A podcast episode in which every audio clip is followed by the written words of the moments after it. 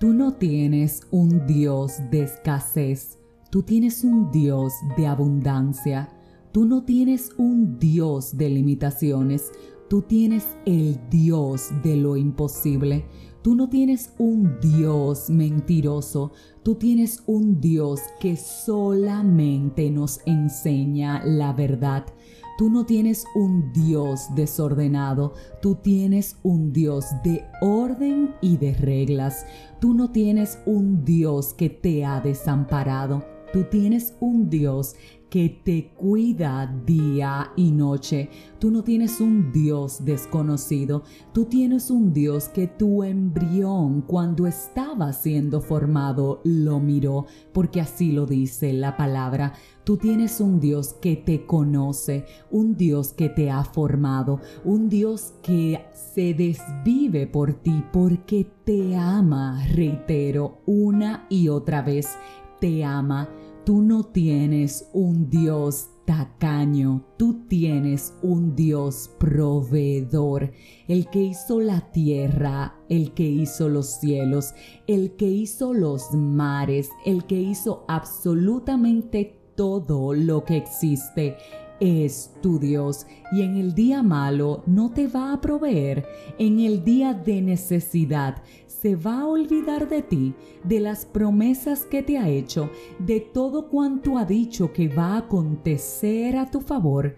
Tú tienes el Dios de las riquezas en gloria, el único que ha enviado a su Hijo hecho carne para morir en un madero por ti y por mí, para darnos vida eterna, eterna y vida en abundancia. Un Dios que no te diseñó para que vivas en la miseria, un Dios que no te diseñó para que te andes quejando día y noche de lo que no tienes, olvidando lo que está en tus manos, que ya es una bendición.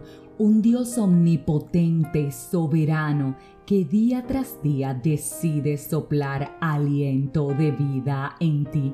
Un Dios que te dice hoy, conforme establece en Juan 16:20, que tendremos días de angustia, pero que nuestra angustia él la va a convertir en gozo. Un Dios que nos dice en Lucas 22:40 que oremos, que oremos sin cesar, pero que no entremos en tentación. Un Dios que nos dice en Lucas 18:27 que lo que es imposible para nosotros los hombres es absolutamente posible para Él. Un Dios definitivamente que no tiene limitaciones, que sin embargo tú y yo lo limitamos.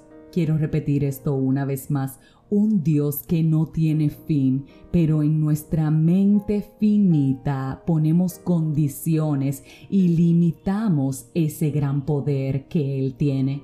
Por eso hoy, a ti que necesitas que Dios te supla algo, vengo a confirmarte que Él es tu proveedor. Vengo a confirmarte que tu oración es y ha sido escuchada y en su tiempo va a ser respondida. Vengo a invitarte y vengo a invitarme a que hagamos un autoanálisis y reflexionemos si hemos encasillado o no a nuestro Dios, si nos estamos o no nos estamos portando bien para estar prestos y listos a fin de recibir su bendición y más aún si nos estamos o no nos estamos quejando constantemente, razón por la cual no hemos permitido que ese milagro que tanto anhelamos descienda.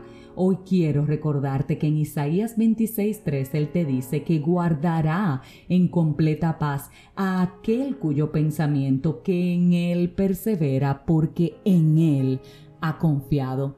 Así que la última pregunta de reflexión para el día de hoy, tomando conciencia de que tenemos un Dios proveedor, es si realmente nuestra confianza y nuestros pensamientos están puestos en Él si nuestra confianza y nuestros pensamientos están refugiados firme e inamoviblemente en Él. Que hoy, que hoy sea el día que cobremos conciencia que tenemos un Dios que no tiene limitaciones, que es proveedor y que a su debido tiempo, cuando estemos preparados, nos va a bendecir.